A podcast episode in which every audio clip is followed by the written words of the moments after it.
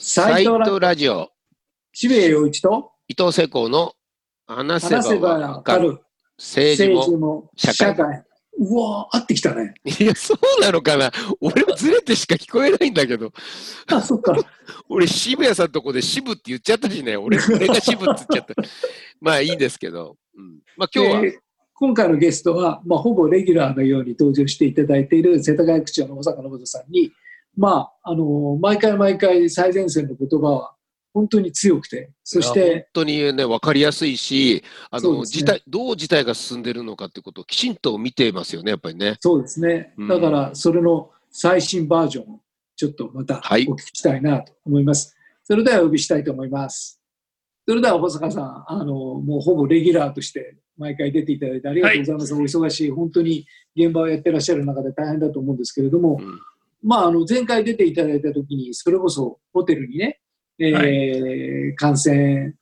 軽症の感染された方を直接行くっていう、そういうシステムがないことによって、いろいろな障害があるというお話をして、それをどうにかしたいと、あのお話を伺ったら、すぐその後に、やっぱりそれはすごく問題だということで、もう国の方針が変わって、やっぱりその最前線のお話を伺うと、やっぱり今の現状がリアルに伝わってくるなとい。う、そういう手応えを感じたんですけれども、やはり今も当然のこと、非常に厳しい状況が続いているという感じなんですよね。はい、そうですね。あの特にこの10日ぐらいでですね感染者数がやっぱり東京全体でも伸びてますけれども、うん世田谷区でもかなり増えました。もううん今、300人のちょっと手前ぐらいになってますね。はい。はい、ただあの、先週ですね、あのちょうどこれ、しえっと4月のですね、えーえちょうどあの14日ですか、にあの BS、TBS の報道1930っていう番組で、まあ、これ90分の番組なんですね。で、かなりいろんなことを、まあ、あの発言しました。はい。でそれを聞いていて、またその昼帯っていうワイドショーですけれども、うんあの16日の日にですね、あのやはり30分以上ちょっと枠があって、でそこでいろんなことを言った、例えばあの30万円の話ありますよね。うんはい30万円の話、実態に持ってこられても、これはもうどう考えてもですね、92万都市、11万世帯対象だと、やっぱ8月まで尾を引いてしまうと。だからもしこれをやるんなら、えー政府認定ソフトを作ってですね、そこに入力して、うん。あの 年齢とか、うん。あの要するに扶養家族何人とかね、えーまあ、年収とか、ということをあの入力して、で、条件が合致すれば、そのソフトが、まあ、アプリでもいいんですけど、それがあのお判定、自動判定して、次の画面に移ると。うん。とオンラインで申請ができる。あるいはその電話の問い合わせえーとかありますよね。そういうのにもその審査自体をやらせるなと、自治体に。うんで、審査をやりだしたら自治体職員は真面目なんで、うんいろいろこう調べたくなるし、確認をできてないんでちょっと待ってくださいみたいな話で、審査渋滞起きるよという話をテレビでしました。結構これはあのあー話題になりましてですね。で、多分その 10, 10万円の流れの一つの一端にはなったんじゃないかなとなるほど。うん思いますね。うんはい。現実性がないわけですね。はい？現実性がないわけですね、30万円。現実性は全くそういう意味ではあの素早くやることは絶対できなかったし、まあ、あの10万円をその一律給付するっていうのはもっと時間かかるんだって当時言ってたわけですよね、うん国会答弁とかで。そうで、なんか安倍さんはあのちょっと前に説明されてすぐできることが分かったって 変な。なんか一昨日とか言ってましたよね。そうなんです。それで、し その総理の会見ではですね、自治体を介さずに、オンラインとか郵送で、えーこの国民全員にですね、この10万円を給付するんだと、まあ、こういう印象があったんですね。あ、自治体を介さないのかと。うんこれはあのどんなやり方をするんだろうと思って、まあ、見ていたら案の定総務大臣が会見してですね、昨日、市町村の仕事だと。いうふうになり、で、その市町村にが、その、まあ、例えば世田谷区だったら92万人の中のこれ世帯主義にしたって問題あるんですね。うんいわゆる世帯ごとに送ると。だから世田谷区だと49万世帯なんですよ。うん、で、じゃあすぐパッと思うのは、じゃあその時に離婚協議中の一人親のお母さんと子供とかうんいうのも、そのまあ、旦那が真面目ならですね、こう分けるかもしれないけれども、まあじゃあ3人もらっちゃえみたいなことができないかとかね。あるいはその、えー高齢者施設に入る方多いですよね、結構ね。で、住民票はその元の家に残した留守宅ですから、そこにポスト投函された場合どうするんだとか、うん。まあ、いろんなケースを、まあ、5、6個こう思い浮かべましたけどね、特に DV でそうですよね。一切連絡はするなということで、守ってあげなきゃいけない人たちがやっぱり世田谷区内にも相当いるんですね。うん。うんまあ、そんなことも今議論しているところです。うん。ただ自治体の仕事になっちゃってですね、うん。えーやはりそれは無理ですよね、政府があの1億件以上の振り込み行為をするっていうのはね、うんあ1億件じゃないですかね、まあ、世帯数ですから、うんあのまあ、全世帯に近い振り込みをするという、まあ、そういう話になりましたね。うんただ、これは1回だけ10万円が振り込まれるだけですよね。まあ、そうですね。一人暮らしなら10万円1回のみなんですね。で、今、世田谷区やっぱりフリーランスの方がすごく多くて、多いんですよ。うんですが、結構あの、えーまあ、ファッションだったり、音楽だったり、映像だったり、いろんな世界で、あの、それなりの収入を得られていた方が、まあ、100%その仕事が止まったっていうのね、あの、そういう方がやっぱ多くて、確かに。そうなると、あの、一応その、おえー給付金というか、まあ、まず貸し生活のですね、貸付金があるんですね、10万円、最高で20万円なんですがう、んそれで社会福祉協議会っていうところがやってるんですが、朝から晩までずっと電話が鳴り続けて、とりあえずその20万円の枠で、一旦申し込めば、多分今一番早いセーフティーネットネットなんですね。はははははい。で、そこに入ることができれば、住宅確保のためのその給付金、これは返さなくていい。これがあの6万5千円かけることの3ヶ月、延長9ヶ月までということがあり、で、総合支援っていう、まあ、これは1回20万円ですかね、いうのがあるので、まあ、そこにものすごい今殺到してます。それは世田谷区のってことですか？であの、これはもう全国であるんですね。社会福祉協議国の支援。会がなるほど。あの窓口になってます。なるほど。世田谷区ではプラットフォーム世田谷というところですね。うんうんうんうん。ということはやはりうんはい。はい。まあ、前回も言ったかもしれないんですが、リーマンショックと同じ規模ということで予算組んだんです。ところが驚くべきことに、あの、2週間でリーマンショックの規模の、あのいわゆる融資ですね。中小事業者の500万円のつなぎ融資。これはあの、リーマンショックの時は22ヶ月で、えー約2000件だったんですが、まあ、2000件が2週間でもうなくなりました。はあ。あの、だからものすごい勢いで、やはり皆さん、あの、当面の資金確保ということで動かれてますね。うーん、なるほどで。あのも結せ局、はいはい、どうぞ。あの世帯単位っていうことでやると、はい今、その保坂さんがおっしゃったように、非常に問題が多いわけじゃないですか。はい。でも、やっぱりそういう形でやらざるを得ないんですかね。個々人にっていうのは、やっぱりオペレーション的に無理があるんですか？まあそこはものの考えようじゃないですかね。あの長いこと日本の行政はまあ今に至るまで明治以来ですね、世帯で住民を捉えると。うん。国家は世帯で、えーまあいわば家ですね、家単位でその把握していくっていうのを続けてきたんで、まあ多分自動的に世帯でっていうふうに考えたじゃないでしょうかね。うんまああとは、あとはあれですよね、赤ちゃんとかの場合は本人には、本人は書けないわけだから、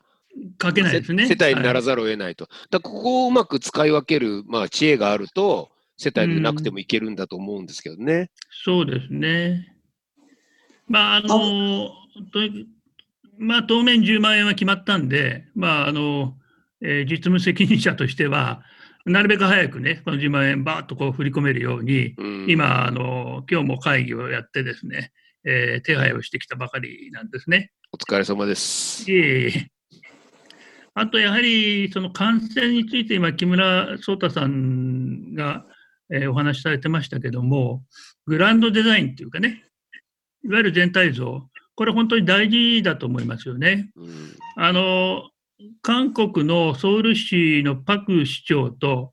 あのちょっとメールのやり取り、また秘書の方と電話でお話などもしたんですけども、うんうんやはり韓国のやり方を見てると、当初あのドライブスルー方式とかっていうのを半分笑ってるようなあのうん報道のされ方がありましたよね。ただ、あそこはやはりクラスターになったあの新興宗教のところを徹底的にこう調べて、でやはりあのでも測りたい人はどうぞと、疑わしく疑わしくはあの、えー検査するということで、まあ、望んだわけですね。まあ、一応、医者の問診はあったようですけど、入り口のところで。まあ、それで検査をどんどんやっていったと。で、実はその外出制限とかも日本ほどかけていないんですね。はあ。ソウルの繁華街では、まあ、結構食事など今もされてる。つまりこのこの間の非常に厳しい時代でも、あのそこ全面的にその出入り禁止とかにはしてこなかったそうなんですね。うんだからそこはやはりきちっとした戦略を持って臨むことがまあできたわけで、ほぼ日本と同じ発生の、あのタイミングでしたから、うんまあ、これからでもですね、あのかなりあの市中に広がっていますね、今ね。ただ、これからでもちょっと戦略を持ってですね、臨むことはできるんじゃないかなというふうに最近思っていて、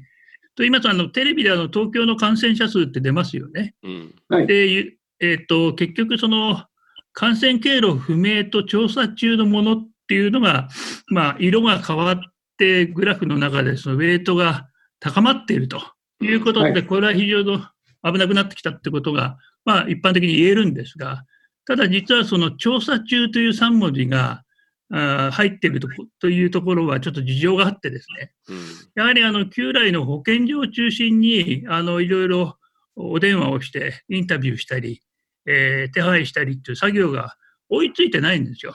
うんだつまり今日は何人っていうところをようやく出してでそれは数になると。でその方がどこで、えー感染したのかそれは例えばクラスター化していたその病院の看護師さんの家族だったかもしれない。うんいろいろ出てますよね。もうすでに東京都内で屋形船から始まって。うんそういった調査は、あの、翌日以降になるんですよ。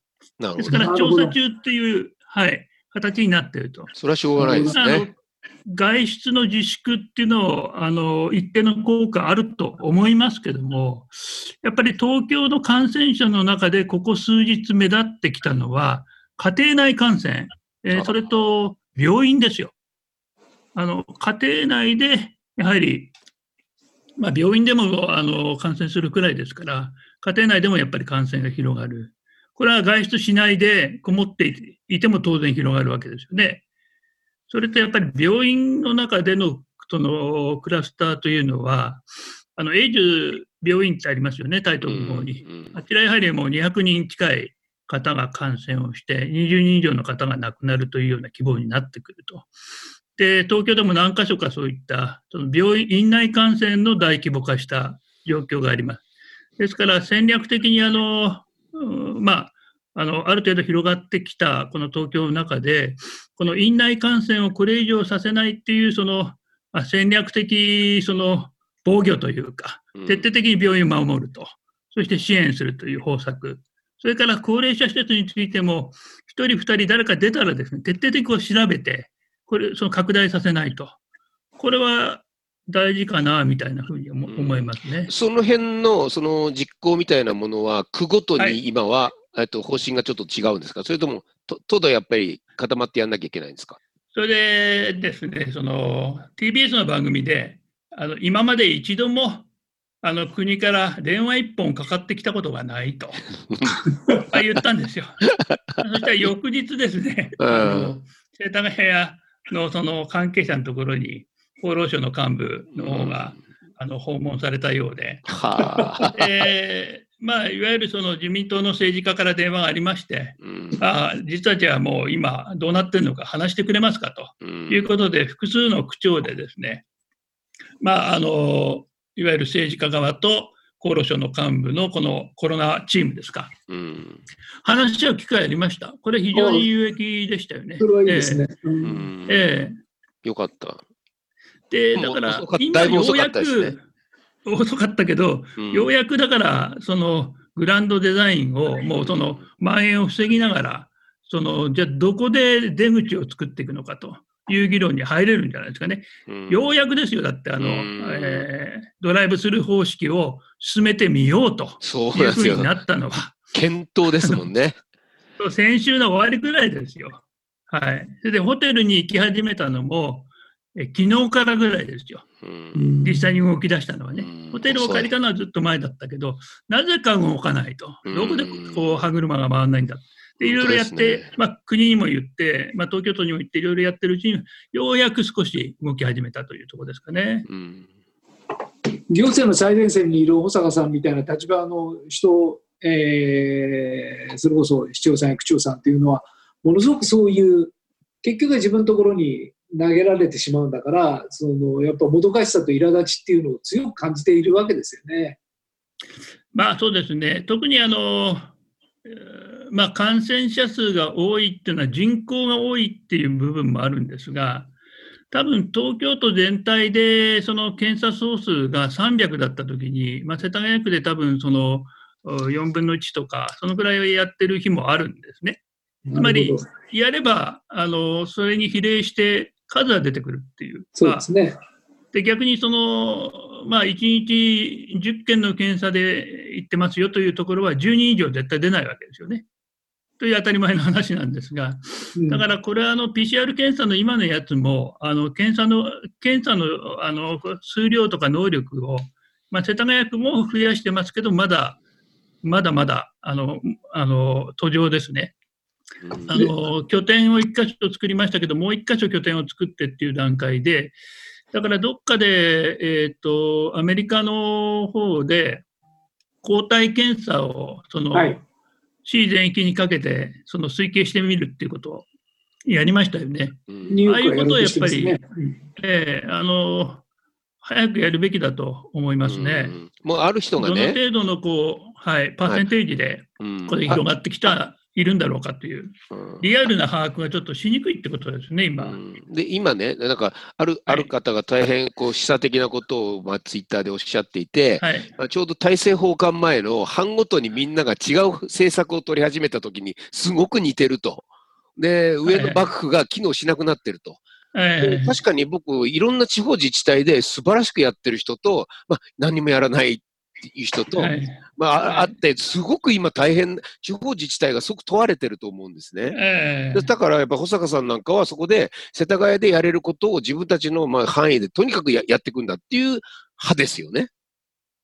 まあ、だから、ほ本当は、あのこのし、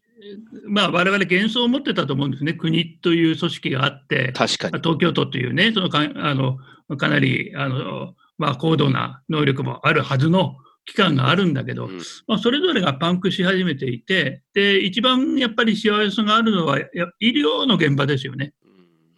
まあ、そこに何の支援もなければ、まあ、防護具、ガウンとかマスクもないってことがずっと続いて、ようやくそれが少しずつ今届き始めていると。あと何が困っているのかっていうのは、その病院長に1人ずつ電話をしてですね、まあ、聞いてみると、あのやっぱり実によく把握できるので、そこで言われたことをそのその日のうちに手配をして、まあ、国に電話したり、東京都に電話したりして、そだんだん動くようになってきたんで、まあ、ちょっとこうもどかしさとか、なんで回らないんだっていうことが、あの先週、先々週くらいでしたけれども、少しだけですけれども、まあ、動き始めたんで、これがこう勢いが増していけばね、うん。あの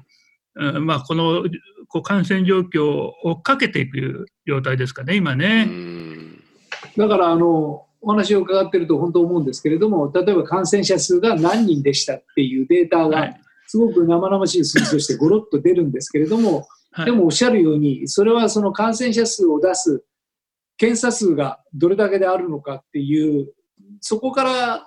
いろいろ数字も変わってくるわけで、となると、その感染者数っていう デジタルな数字だけではなくて、その感染の最前線で何が起きているのかっていうリアルっていうのは、今、保坂さんがおっしゃったように、病院に話を聞く、あるいはそれぞれのクラスターが起きたところに話を聞く、個々の感染者の方に話を聞くっていう、そういう中でしか、まあ、見えてこないわけですよね。で、それがわからないから、あの、結局、東京都やあるいは国はすごく大雑把な、まあ、極端なこと言えばマスク2枚配りますっていうような、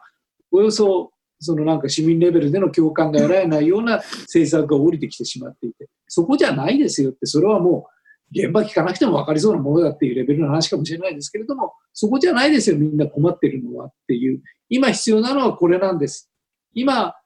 ね、やらなければいけないことはこれなんですっていうリアルを、まさに小坂さんみたいな最前線で戦っていらっしゃる方は分かるわけですね。だからそれを、まあ、それこそ小坂さんは発言量があるから、大きなマスメディアを使って国にぶつけると動くっていう、まあ、そういう現実があるんですね。いや、だから僕は、その、先週厚労省に行ってですね、まあ、他の、あの、区長も何人か、まあ、来ていたんですが、大体やっぱり、あの、まあ、感じることとかですね、こう、取り組む方向性とか、打ち合わせしてないんだけど、大体共通項があるんですね。なるほど。それはやっぱり検査を全くしないとはだめだってことですよ。まだは。で、ところがですね、あの、この問題は、一応専門家の方針として、あの、クラスターになったところを徹底的に包囲して潰していくんだと。で、PCR 検査はその広げるなと。で、なるべくあの小さくしようと。という方針で来たんですよね。で、来て、まあ、この状態になってるわけで。で、このままその方針が続けばインパール作戦になるわけですけども、一応、まあ、一応先週あたりでかなり転換をしたと。でも、そのドライブスルー方式も、あの PCR 検査の拡大もやっていこうと、それも保健所だけにやらせるんじゃなくて、あの例えば医師会がやって民間検査会社に投げるとか、そういうこともやっていこうというふうに変わりました。でやっぱりあの専門家もいろんな専門家いらっしゃってですね、やっぱり本当にそのこう広範囲なこういったあの、えー、大規模な今回の感染に対して何が有力かっていろんな意見聞いてみると非常にあのためになってですね、先ほどの院内院内感染の防止についてもですね、実際あのもう来る患者さん自身がもう罹患しているかもしれないわけですよね。で、現実にあの家の中で骨折したあのご老人が運ばれて、で、その方は実は感染者で、そのことを全くあの、まあ、あの、意表をつかれた形で院内感染広がっちゃったと。九州の病院の話ですけど。なので、手術をする方、それからもっと言うと、この診察を受ける方は、もう簡易 PCR でもちゃんと検査して、で一応、こう、振り分けて治療すると。で医療スタッフも定期的に受けるとか、いうことをですね、あの、やってその病院守るとか。それからやはり抗体検査も、あの、いよいよ多分始まっていくと思いますよ。で、ドイツでやってるように、その抗体がちゃんと形成されている人が、まあ、治療の前線に立つとか、うん、まあ、いろいろその科学、エビデンスを持った科学的なやり方っていうことを、いよいよこう絞り込んでですね、やっていかないといけないんじゃないかと。まあ、そんなふうに思いますね。そそれはちゃんとやれそうなんですか？あの、やれ国のレベルで。はい、えー、っとね、国のレベルでももうこう邪魔しない感じはもうしてます、ね、ああ、やっぱそうなんだ。はい、体制法官だ。えーええ、もうこれ邪魔邪魔するとかダメだとかって言わなくなってきてますよね、うん、今ね。医師会も反乱しましたもんね。えー、そうですね。うん、だから、あとは、その、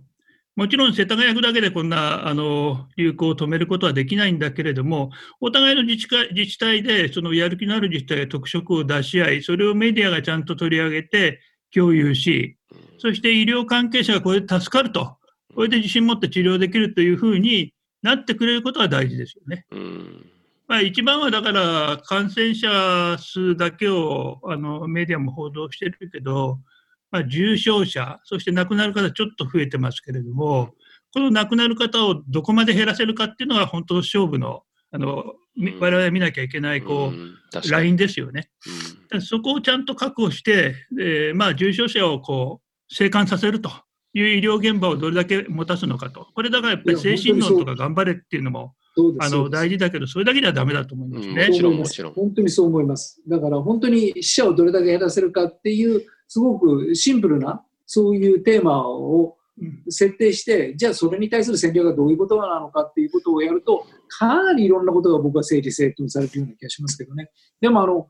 小坂さん、毎回毎回おっしゃることが、はいそれこそその翌日、あるいは3日後に現実化するっていうことが多いんで、すごくやっぱり最前線で、その行政の先頭に立たられている方の発言、